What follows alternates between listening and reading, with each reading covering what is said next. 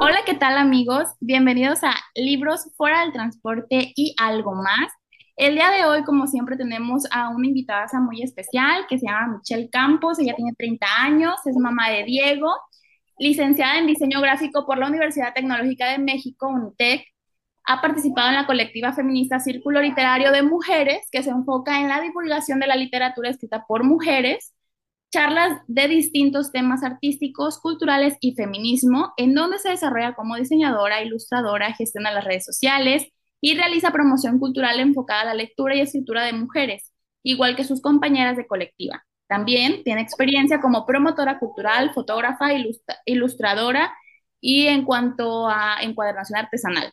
Ha estado en distintos bazares de diseño independiente, foros nacionales e internacionales sobre fotografía, feminismo y maternidades. Es una de las antologadoras del libro El feminismo me jodió la vida y después me salvó. Autora del texto Mamá desobediente en la antología sobre vivir con Círculo Literario de Mujeres y Corda Ediciones. Hola Michelle, ¿cómo estás? Hola Mar, muchas gracias por la introducción.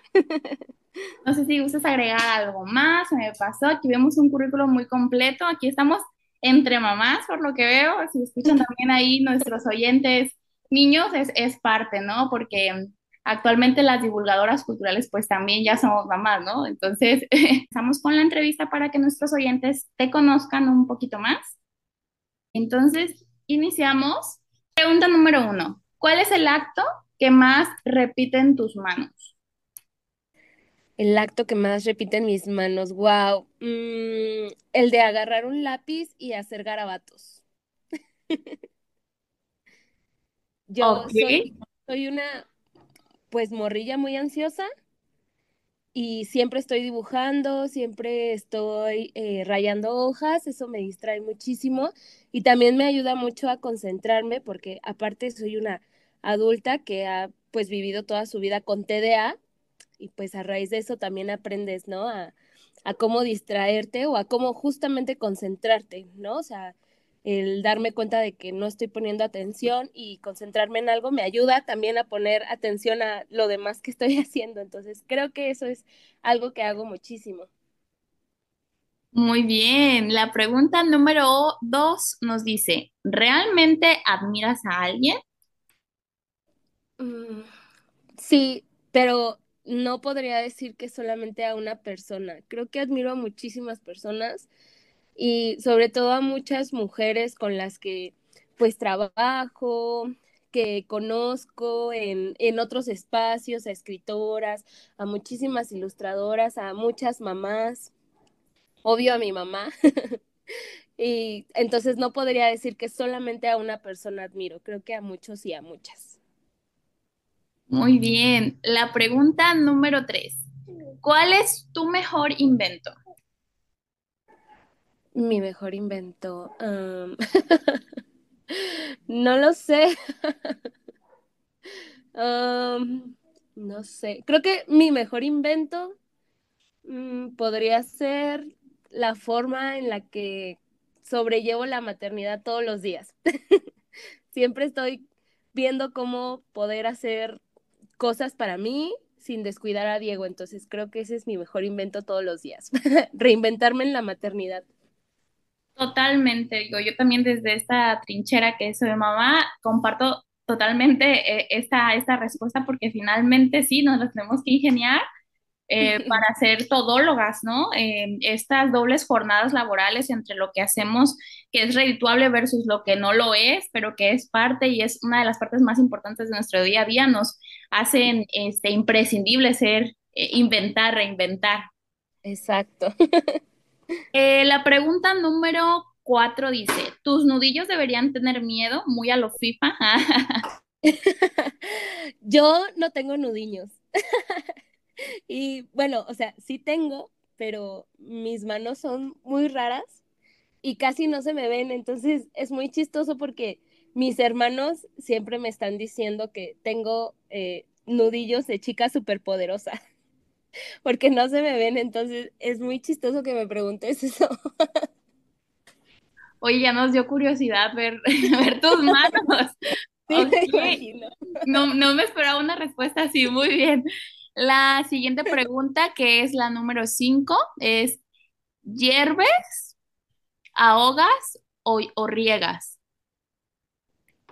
Yo creo que las tres, las tres totalmente, o sea, uh, hierves me parece que es como muy emocional y yo soy súper emocional, demasiado, no, no me contengo, no me controlo. Ahogas totalmente también. No me privo de, de, sentirme triste, de sentirme enojada, incluso de sentir justo eso, ¿no? O sea, ahogada entre tantas cosas, pero pues también hay un tiempo y un proceso para todo y también hay días en los que digo, no, ya todo va a estar bien y yo solita me echo porras y justo eso, ¿no? Me riego yo solita las, las raíces. Excel, excelente. La número 6 nos dice, ¿cuál es tu primer recuerdo? mi primer recuerdo. Eh, tengo muy, muy grabado eh, un día que mi abuela fue por mí al preescolar y me hizo caminar por una avenida muy, muy grande porque a ella como que ya grande no le gustaban tanto el transporte público y entonces me hizo caminar con ella mucho tiempo, o sea, era muy largo para mí que tenía como cinco años. Creo que ese es mi primer recuerdo así sólido, sólido y cuando nació mi hermano y yo pasaba junto a él y le apretaba los brazos porque él es muy blanquito y me daba curiosidad ver cómo se le ponían rojitos cuando yo lo apretaba. ok, la número siete. ¿Qué canción odias y no puedes a la vez parar de cantar? Ay, amo esta canción de Regresa Amor de los Askis. Pero es como cero mi gusto musical y, cada vez que la me la sé. Ok, la pregunta número 8 dice, ¿tu mirada es sincera o puede mentir? No, 100% sincera. Mi mamá siempre dice que las emociones se me salen por los ojos. Entonces, quien me conoce sabe que o sea, puedes saber si estoy bien, si estoy mal, a raíz de, de justo cómo están mis ojos, o mi mirada más bien. Ok, muy interesante cómo la, la, mirada habla, ¿no? En algunas personas que dicen, oye, pero estás molesta, ¿no? Y la cara de, claro que sí, Rufián. Ah, ok, la siguiente pregunta que es la número 8, ¿salsa verde o roja? Verde, siempre verde. Aquí puro team verde, ¿eh? No me ha tocado más que una persona team roja. Interesante.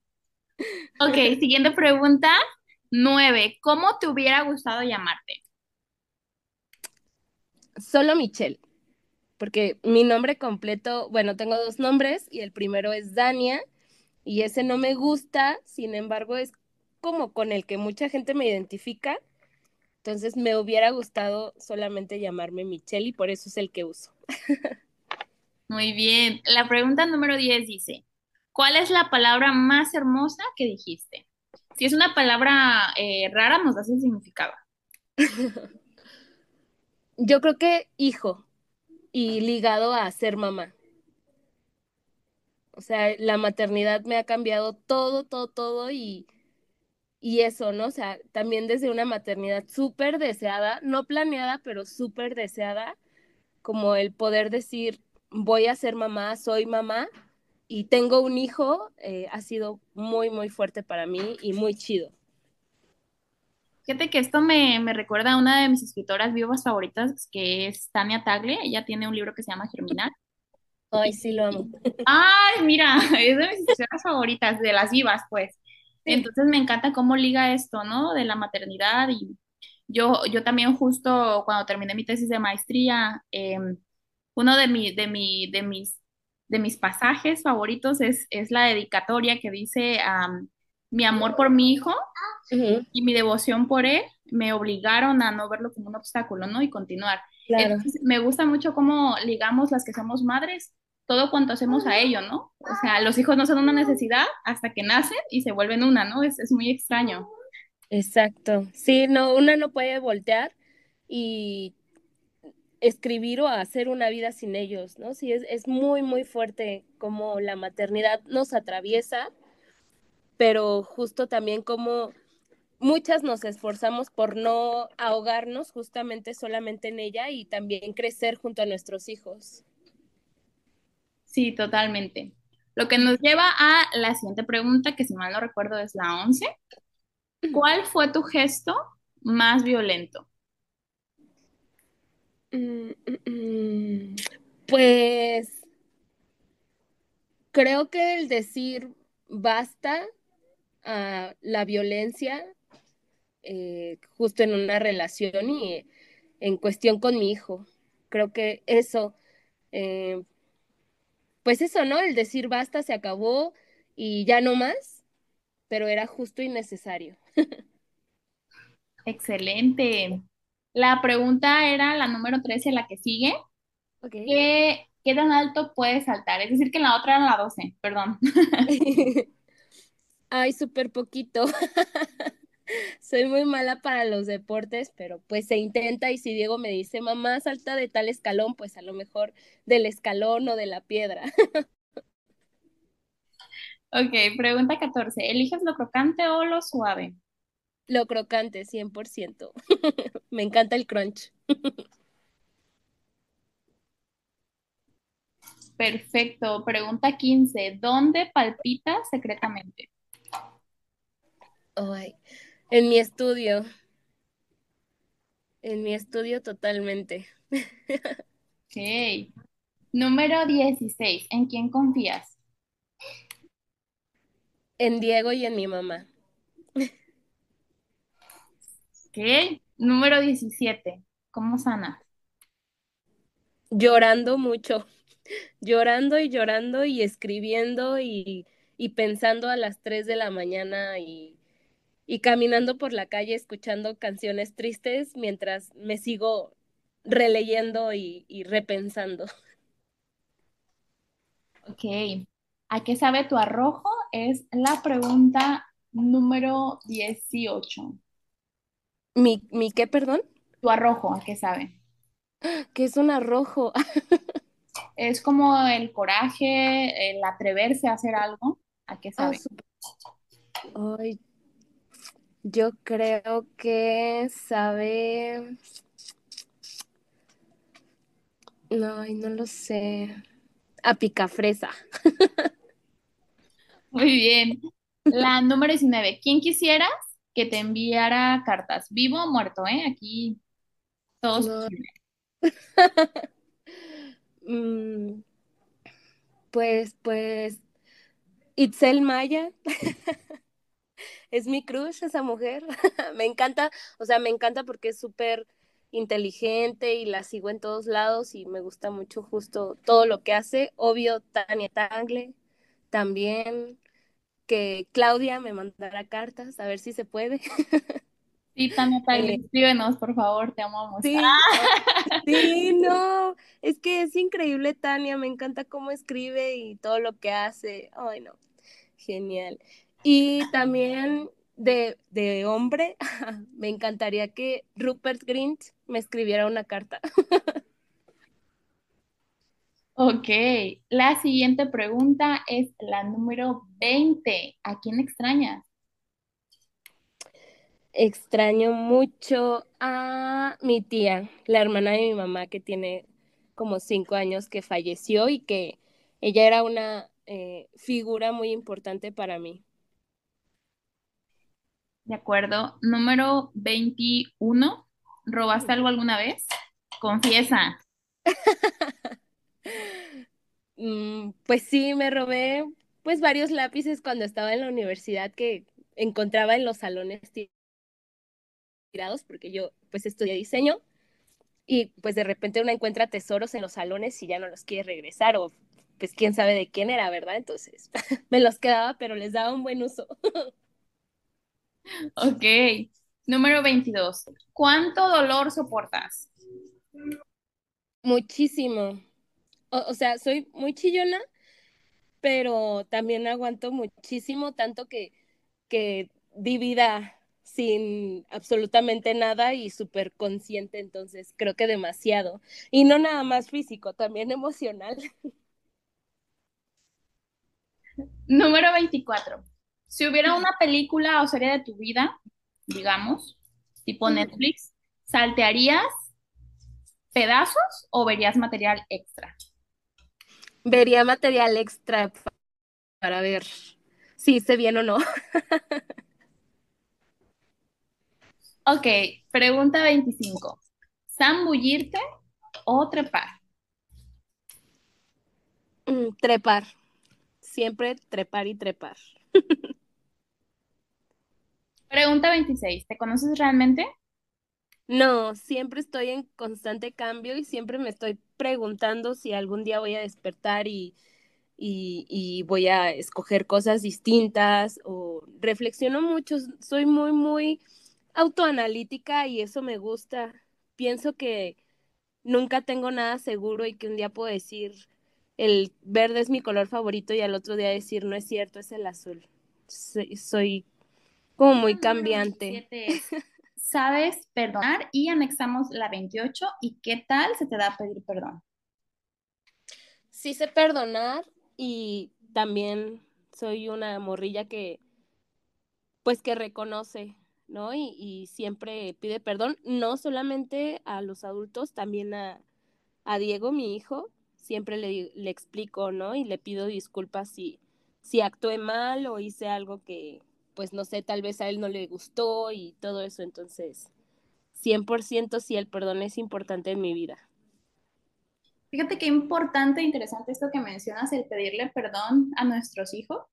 Es algo que nuestra generación está haciendo, ¿no? Sanando legados familiares, porque en qué momento en la historia de nuestros padres, cuando éramos nosotros hijos, y, o ellos a su vez cuando eran hijos eh, de casa de sus padres, se hablaba de los padres pidiendo perdón, o sea, era como algo impensable, ¿no? Entonces, me gusta mucho cómo las, las maternidades actuales están eh, hablando desde la crianza respetuosa, informándose. Eh, me encanta cómo esta generación precisamente le pide perdón a sus hijos. Es, es algo, algo muy bonito desde mi perspectiva, ¿no? No, sí estoy súper de acuerdo contigo y, justamente ellos también aprenden a eso. O sea, Diego tiene siete años y sí se me acerca y, me dice, no, perdón por enojarme o, o perdón por no levantar tal cosa, o incluso en la escuela también sale y me platica cosas y, sí es algo que él tiene muy presente. Entonces yo creo justamente que, que nosotros somos el ejemplo y ellos lo van a tomar y abrazar y justo somos la generación de mamás que le pide perdón a sus hijos, aunque no sé si te pasa a ti, pero a mí de repente sí me dicen, no hagas eso, no le pidas perdón, eres la autoridad, pero pues no. No, mira, este, yo, yo considero que es la parte eh, más complicada, sobre todo cuando estás eh, con otras personas que tienen una visión de la educación totalmente distinta. Digo, me ha tocado también como a ti, ¿no? De no, es que se te va a subir el niño y ya no vas a poder controlarlo. Pero yo creo que no, que la educación desde el amor es precisamente la, la forma en la que tenemos de aportar nuestro granito de arena, sobre todo como madres de varones, ambas, eh, de que cambie un poquito la perspectiva del mundo y el cómo los varones interactúan socialmente con sus, con sus congéneres y también este, con otras mujeres. O sea, creo que es una labor súper imprescindible. Y, y, me parece que educar desde el amor, desde el respeto, desde el admitir que como adultos somos falibles, que nos equivocamos, es todo lo que, lo que está bien de esta generación, que es más, llamada generación de cristal, pero, pero de verdad hemos, hemos roto con paradigmas familiares muy, muy complicados, desde legados este, que vienen de antaño, de niños interiores no sanados, y, creo que la labor que hacemos este, es muy, muy importante. Me, me, parece, me parece bellísimo que también seas capaz de pedir perdón a tu hijo, pero yo también seguido, ¿no? Este, Emilio lo siento, Emilio tiene dos años. Eh, oh. desde una cosa de le doy por error algún golpe, mi amor, perdóname, mira, no me fijé, y es la explicación total y la gente se me queda viendo extrañada, pero creo que es muy bello aprender a pedir perdón y saber, saber otorgarlo, ¿no? O sea, me gusta, me gusta mucho tu respuesta, creo que congeniamos bastante. la pregunta número 29 dice, Eh, ¿Reprimes tu bostezo o lo extiendes por el tiempo y el espacio? Depende de dónde esté. si estoy trabajando cuestiones así, trato de reprimirlo, pero si no, pues donde sea. ok. Número 30 y con eso terminamos. ¿Qué texto habitaría tu lápida? ¿Cuál habitó tu cuerpo? Ay. Mm, mm, mm. No lo sé, qué pregunta tan difícil. Y es la más complicada, la eh, última. sí, cañón, wow, no lo sé. Ah, estoy leyendo ahorita a Milán Kundera, La insoportable, insoportable levedad del ser, y wow, me tiene así como, como muy, muy consternada porque es el ser y toda la cuestión que él plantea y, pero pues eso, ¿no? O sea, como esta onda de, del ser, del sentir. Creo que en mi lápida habría algo así, ¿no? De que algún texto fuerte, no sé, algo como de Virginia Woolf. Muy fuerte y en mi cuerpo, ay, pues Tania Tagle. es que te amamos, Tania Tagle. Desde la maternidad, por supuesto que si una nunca deja de ser madre, pero pues yo creo que algo así o algo como muy filosófico desde el arte también porque me encanta el arte y, todas las expresiones artísticas, ¿no? La música, el teatro. Yo trabajo en Pilares y pues ahí pues siempre estás en contacto con artistas y eso pues me encanta, me encanta platicar con compañeros de música, de teatro, de artes visuales y ver qué están haciendo. Entonces yo creo que textos referentes al arte o cómo el arte es la vida también. Y pues con estas preguntas finalizamos, Michelle. Me la pasé muy genial conociendo a la persona detrás de los proyectos de difusión cultural, detrás de la escritora. No sé cómo te sentiste tú. Es una, son preguntas que nos sirven para conocer más a, a detalle a la persona, pero sin ser muy invasivos. No sé si quieras aportar algo, decir algo más.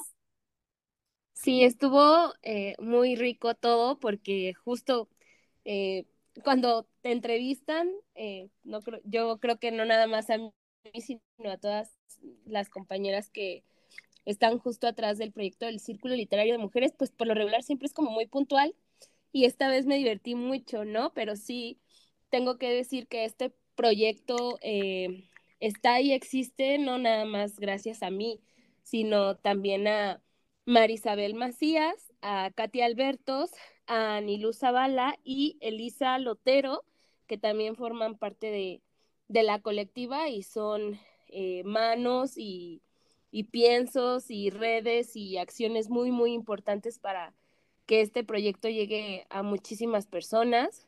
Y atrás del el proyecto de las antologías, pues también está Corda Ediciones y Sandra Cara, que es la, la editora entonces, pues justo los proyectos siempre van acompañados, en este caso de mujeres muy, muy, muy talentosas. Entonces es un, es un gusto, está súper chido. Yo también me la pasé súper bien conociéndote y congeniando en la cuestión de la maternidad, que también es súper importante que visibilicemos y que pues las mamás también ahí estamos, eh, no solo forjando personas, sino que también forjando pues nuestros sueños, ¿no? Y trabajando por ellos.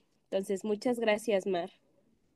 No, al contrario, Mitch, gracias a ti por permitir conocerte un poco más, a conocer todo el equipo de trabajo de estas eh, mujeres increíbles. Me encanta cuando hay mujeres apoyando a otras mujeres eh, desde múltiples trincheras, ¿no? Eh, me encanta este, este poder femenino, le llamo yo, ¿no? Que, que tenemos y que muchas veces la sociedad nos quiere como de, un poco separar porque saben que cuando nos unimos eh, surgen cosas grandiosas. Entonces, muchas gracias por, por participar en este espacio. No, mm, eh, no, sé si gustes decirnos las redes sociales del proyecto, tus redes sociales.